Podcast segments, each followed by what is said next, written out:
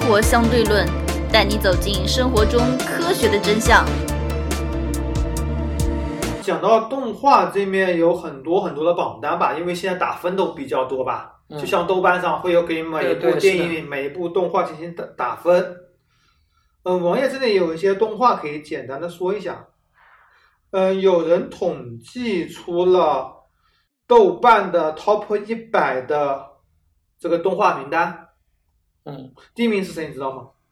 就哎，我也没想到，跟他妈银魂。第二名居然是夏目友人帐，哪只妹？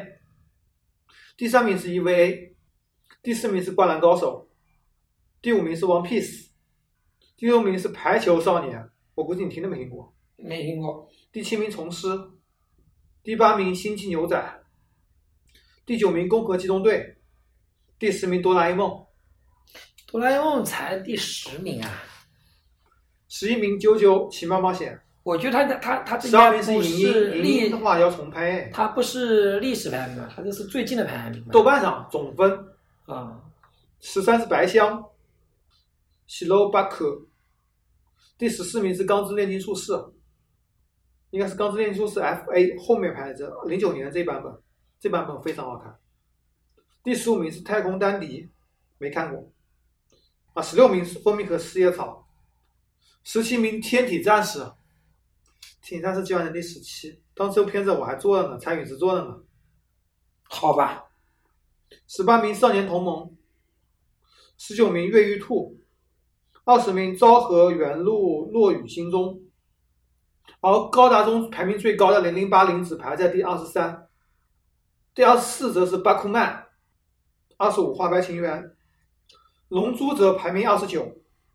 不过龙珠动画说实话太拖了，后面纯粹是在浪费时间，对，啊龙珠到后面，尤其是龙珠 Z 和龙珠嗯 GT，GT、是最最夸张的。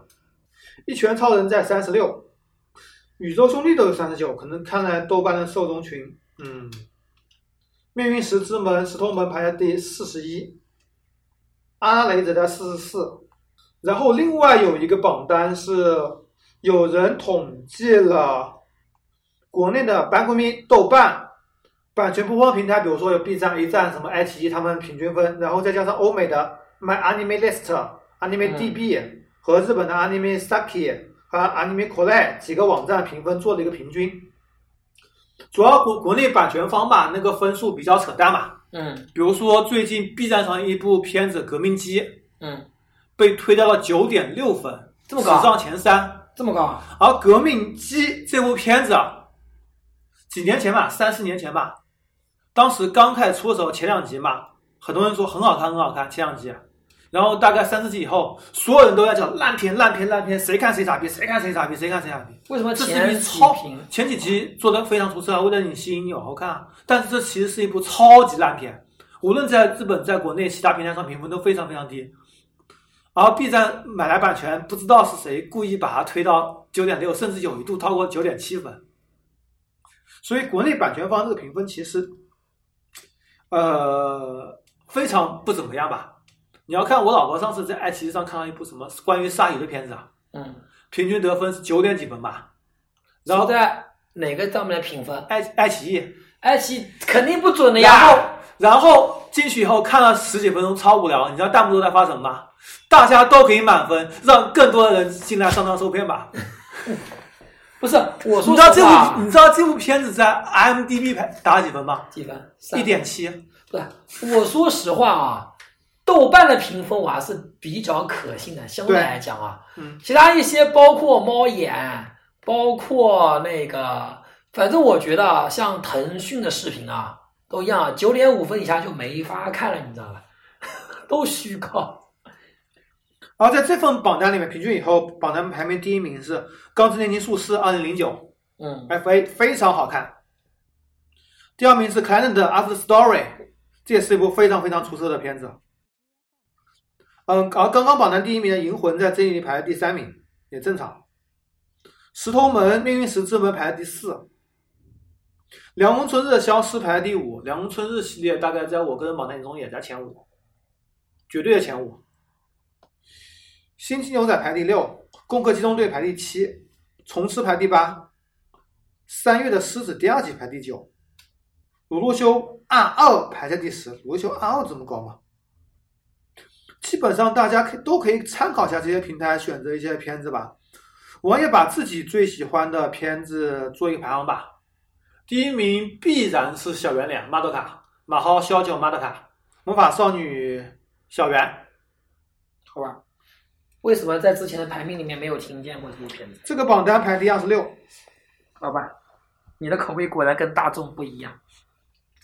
嗯，小圆的话主要有当时一个时代背景，二零一一年刚好遭遇到了日本大地震，嗯，跟日本大地震刚好那件事情是紧密结合的。如果没有这个日本大地震的话，这部片子说实话肯定排不上第一。但是由于那个日本大地震的关系，这部片子在我心目中是永远第一。为什么呢？他他他是在日本大地震以后才制作的吗？呃，它放到第十集的时候，刚好情节是一个魔女之夜，日本全整个日本都要受灾，都要完蛋了。嗯，与此同时，日本大地震马上发生了，然后停播。然后就停播了是吧？停播以后，过了半年，复播。把最后两集复播。半年的时候，那个呃，它的复播广告打到日本所有报纸的头版头条整版，为什么？因为太多人在期待它的后续作品后最后两集的播放了，好吧，也是当年整年的年度关注率第一，也是年度销量第一。而这部片子不是有一部剧场版上映的时候，我朋友有一个朋友在日本看了二十几场，看了二十几遍。神经病啊！这部片子有这么感人吗？呃，王爷第二喜欢的应该是，唉，我只能叹口气。那个监督在几个月前的金阿尼火灾中死了。啊？哪个火灾中死了？金阿尼火灾，在哪里啊？京都 Animation 株式会社被人放火，36个哦，他也是其中之一吗？他是监督、导演、嗯总导演，然后就死我们刚了。死了。天呐！好吧，他这部片子叫什么名字啊？ Lucky Star 幸运星，幸运星。嗯，那这部幸运星不是连载不了了？呃，第三名则是刚刚所说到的那个《凉宫春日》，也是金阿尼的。嗯、凉宫春日的监督当时跟金阿尼闹翻，在网上天天骂金阿尼，然后金阿尼火灾以后的第二天，没有人注意他在哪里，但是中央电视台的记者刚好拍到他在一个人抱紧手花在金阿尼火灾现场坐在地上哭，啊，日本人没有注意到，被中央电视台给拍到了。以后没人骂了。然后他毅然决然在火火灾之后回归了金安里。 嗯，嗯，刚刚那个《钢之凝术师》也在我前十之中，而且这个其实打分的话有一个有一个那个点吧，就是说中国人的感觉风格跟日本人喜欢的风格会有些出入。嗯，比方说，比如说，呃，今年第一季还是第二季那个《敏思卫》，在日本人气非常高，在国内嘛就完全没有人气了。为什么呢？你你觉得为什么？我因为人气高嘛，群里人在叫这部片子太震撼了，太震撼了。然后我去看两集，实在受不了，太恶心了。怎么了？呃，你如果想知道的话，自己去看一看吧，太恶嗯主心要了，是什么情节？主要是那种虐狂虐情节吗？太恶心了。算了，不说了，吃屎吗？ 没关系，可以简单了吧？里面到底说什么说什么了？差不多。你跟刚你跟这么变，态啊！我操！吃屎还有点区别，跟菊花有关系。嗯，哟，我操！那那这种这种片子应该应该是少年不宜，他会让他公映呢。国内还引进了，不过删掉蛮多东西的。天杀的，这种片子，哎，日本人真是挺变态的。其他啊，刚刚所说的金安利的，还有不可能的，也在我的前十之中。不过这部片子有点年年分了。嗯，这部片子也是非常出色，我也看了两遍，第二遍也是泪流满面。金安利的那个《全金属狂潮》，我也非常非常喜欢。可惜啦， 又是那个人死的嘛？嗯，跟他好像有点关系，他是作画作画的负责人之一。但金安典最近几年是包括什么金子、金吹，我都觉得不都不怎么样，但是评分都非常高。包括这两年人气非常高的《刀剑神域》S A O 也在我前十之内。那这个榜单我刚刚排名第二的幸运星才排第八十，不过八十也也在榜单之内了。而最近有一部漫画《我的英雄学园》，我的英雄学院好像人气非常非常高。对，我在 B 站上都看到放在放在好像页面的最头最头，我的英雄学院呃，我的英雄学院在美国创造了漫画销量记录，在美国创造了漫画销量记录，天哪，而在日本人气说实话一般吧。喜好果然品味不一啊样。我的前十还包括我刚看到这款《No Game No Life》游戏人生，虽然制作里面 bug 非常多，但是这部片子整体感觉我非常喜欢，包括它的那部剧场版也在国内有公映，但是嗯好像票房只有三千多万，我看了两次，哎，最近有一部他们说挺火的《天《天气气之之子》啊，是新海新诚海的诚的吗？啊讲一下。没看，我也不感兴趣，新海诚我一直都不感兴趣，新海诚为什么感觉画风太精致嘛？剧情太无聊了，从秒数开始都太无聊了，不是我它看适合一一适合那种小清新啊，哎小清新剧情太简单了，然后对，剧情简单，然呃后情节太缓，慢了，对没有紧张和刺激感，对，然后又比较俗，但是画风的确是太出色了，太出色了很。嗯精致，画风非常精致。新海诚，我们漫画跟动画稍微告一段落，然后说说看游戏。嗯，如何收听我们的节目呢？您可以在喜马拉雅、荔枝 FM 或者苹果的播客应用上搜索“生活相对论”，关注爱因斯坦头像的就可以了。游戏呃，日本叫做 TV game，主要是在电视上嘛，因为日本不从 FC 到 SFC、嗯 MD、SFC，一直到现在的 PS、PS 二、PS 三、PS 四都在电视机上，所以它叫 TV game。而在国际范围内，应该是叫做 video game 视频游戏嘛，嗯，包括了 TV game，包括那个手持的游戏机，包括手机，包括电脑游戏，包括街机。嗯，等等等等，还有一些现在那个谷歌不是出了出了云游戏嘛，也在里面，呃，都属于 video game，也被称为第九艺术。国内有个非常知名的论坛叫做 A 九 V 局，它前身叫做 A 九 T 局，应该是第九艺术 TV game 改成了第九艺术 video game。嗯，嗯，这里主要说看家用游戏机吧，因为日本人基本上就除了家用游戏机，都只在电脑上面玩一些成人游戏、嗯 g a m game 之类的。嗯，就是那个传说中的静态图片的 FPS，静态图片的射击类游戏，嗯，你知道是什么射击的对吧？嗯，先说看游戏类型吧，当当知道哪些游戏类型？我我昨天做游戏类型整理做了一下太多了。嗯游戏类型最常见的是吧？嗯射击类对吧？嗯打打怪、打僵尸类、即时战略类，比方说像《魔兽世界》啊这种，然后还有这种呃这种塔防类，还有小游戏，还有什么人生养成，就是这种叫做叫做什么，OK，我们来讲，啊赛网页车类等等啊，昨天刚刚做了一个整理，我也不知道全不全。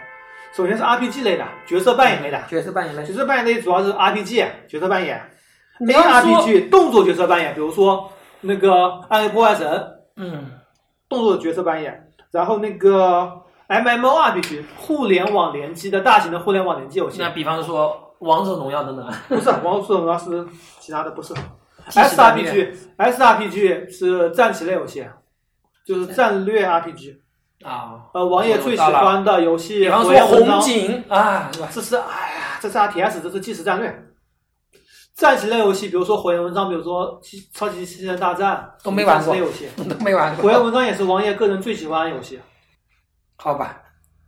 动作游戏主要是 ACT，还有动作游戏相挂钩的动作游戏是有二 D 的和三 D 的嘛？嗯，二二 D 的版街霸是不是？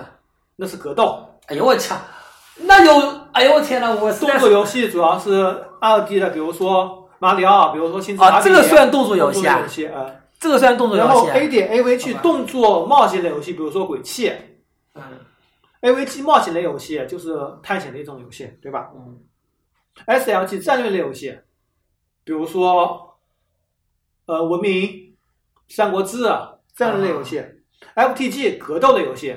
街霸、拳皇、嗯铁拳、DOA、STG 射击类游戏，俗称的打飞机嗯， ；FPS 第一人称射击，CS 为代表的第一人称射击嗯第一人；TBS 第三人称射击，嗯会与那个动作游戏相结合吧，它是第三人称的射击类游戏。嗯 PUZ 主要是解谜类游戏，就是那种哦，我大了，我俄罗斯方块就属于 PUZ。嗯， EDU E 教育类游戏这就无聊了，不用看了。不一定要，比如说那个任天堂那个什么用脑什么什么东西，就属于 EDU 教育类游戏。REC race 啊，赛车类游戏，嗯，这就多了。这当当呃也熟悉，王爷更熟悉啊。嗯 SPT 体育类游戏这也更熟悉的多了，对吧？嗯， ？CAG 卡牌类游戏，啊，这个也太多了。游戏王啊，比如说国内的三国杀啊，那些对吧？其实卡牌游戏其实斗地主也算吧麻将都算嘛。 ，TAB 桌面游戏，哦，比方说桌球嗯算不算？嗯打台球算不算？嗯，对，MUG 音乐类游戏，啊，那种啊，好吧，我又懂打了。碟机、太鼓达人之类的，SRM 模拟类游戏，比如说说模拟人生，啊，模拟人生，好像你最前面这不是在玩嘛？是不是啊？呃，RTS 即时战略类游戏，这个这个是现在是最最火的，啊，星际争霸为代表的嘛啊星际争霸、魔兽，RTT 啊争霸即时策略类游戏。啊跟那个有什么有什么区别、啊？第一个是战略，第二是策略，策略更倾重于策略，可能和一一一一些赌博游戏嘛，不是那个，哎，王爷之前在玩那个塔防吗？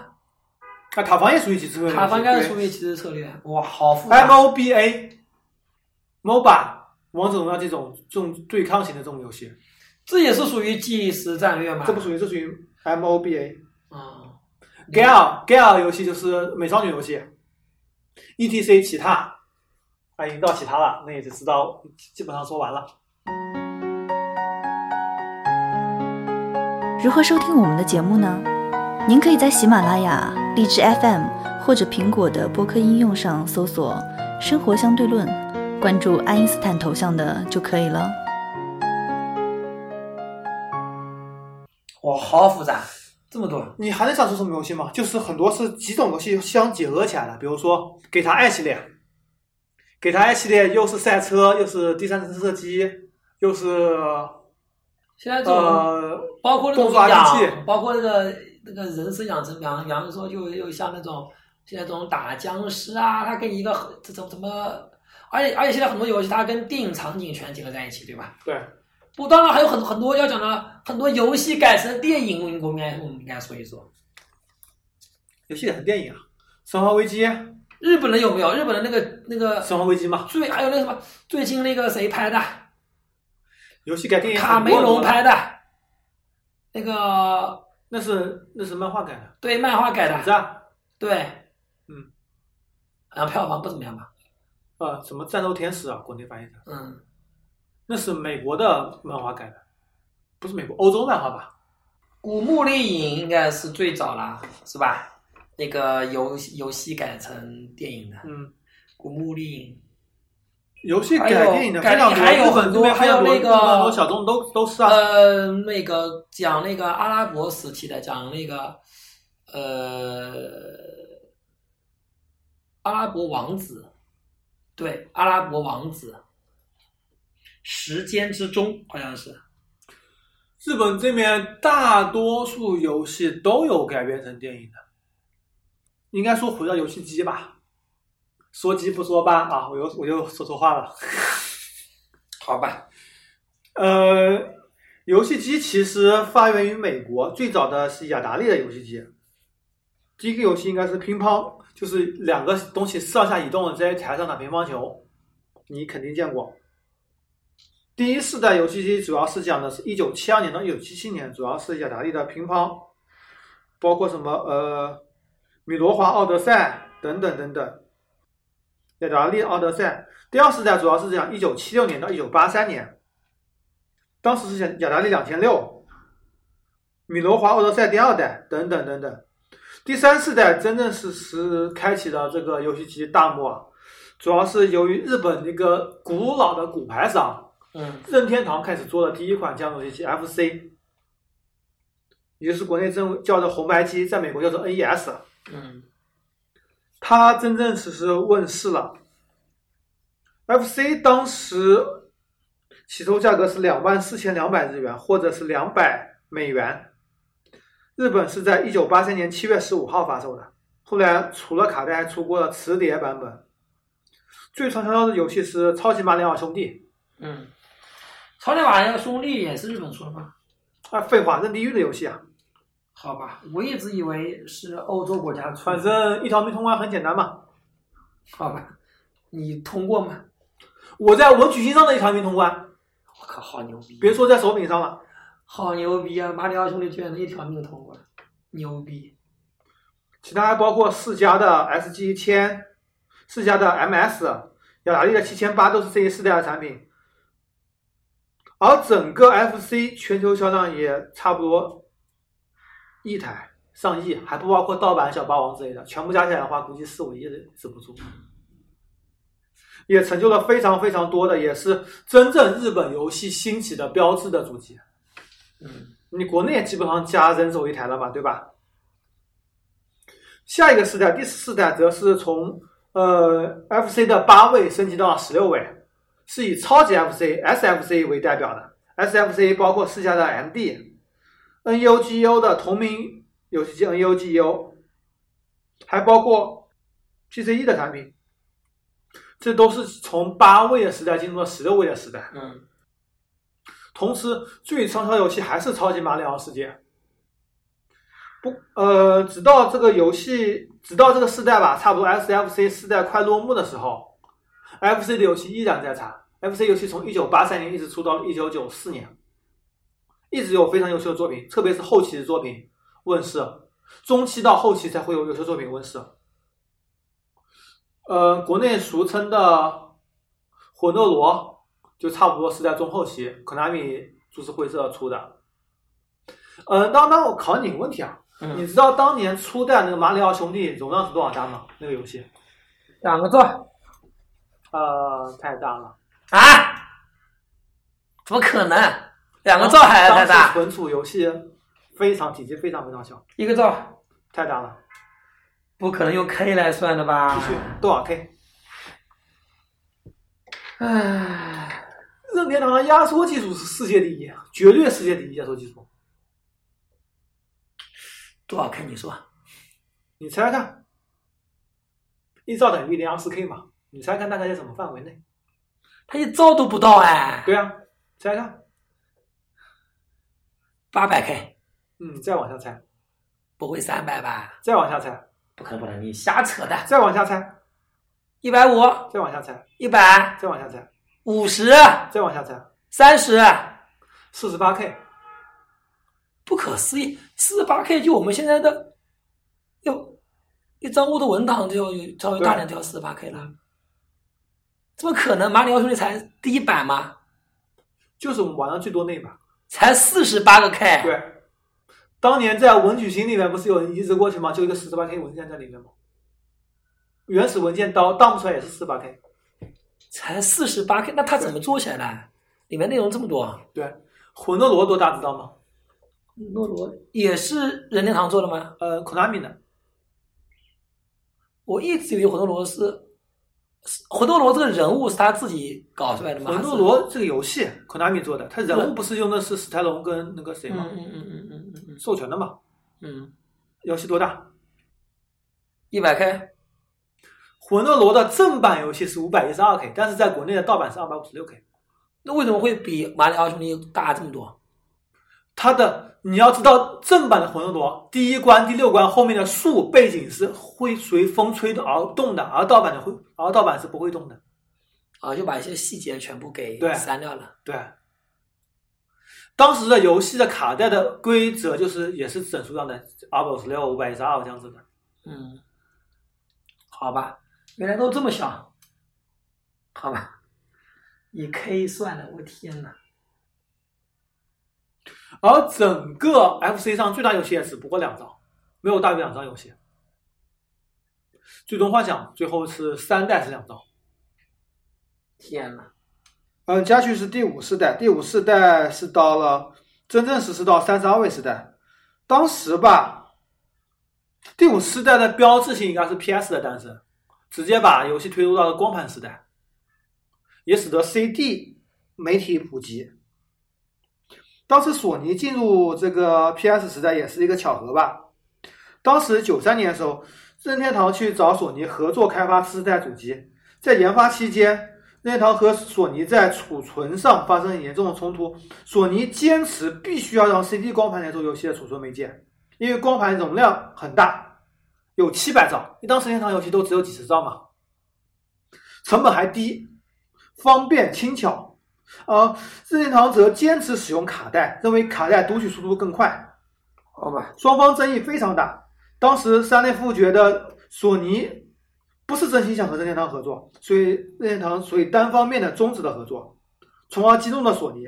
索尼产品研发投入下去了嘛，为了不让产品付出中流，从而决定独自将 PlayStation 计划进行下去，从而改变了整个游戏的发展史。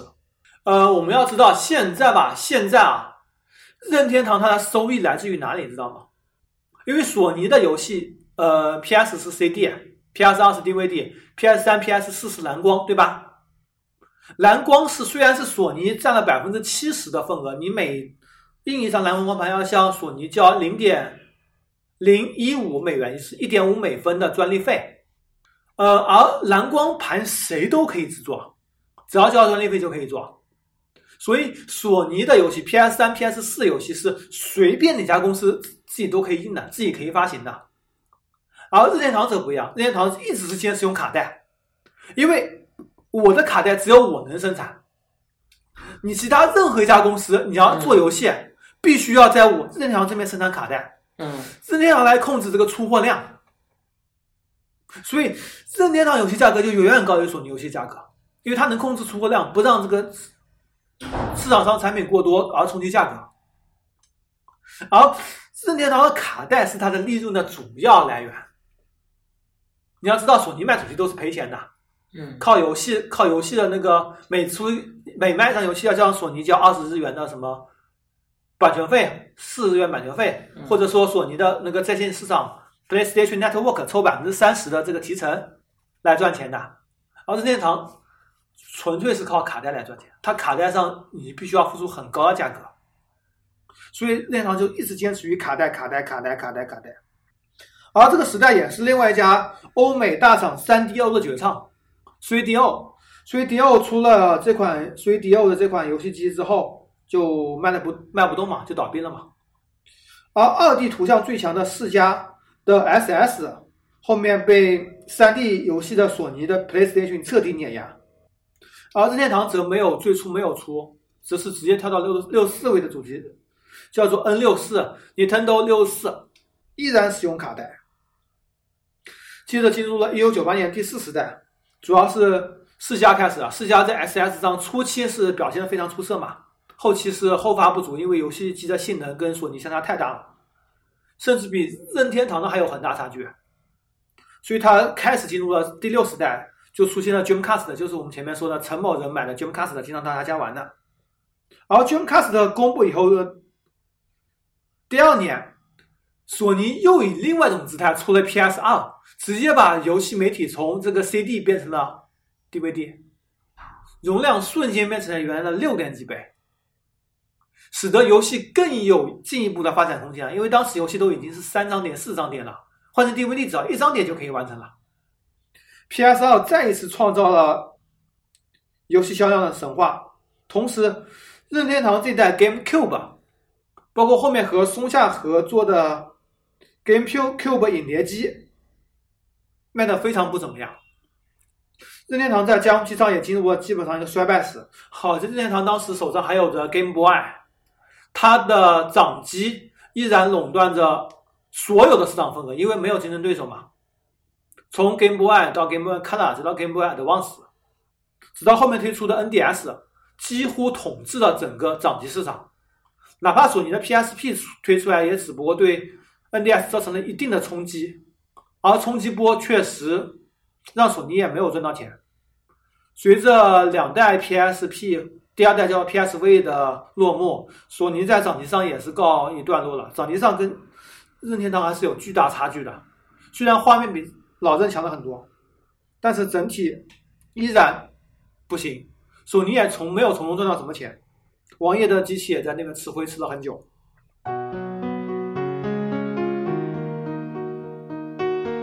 如何关注我们呢？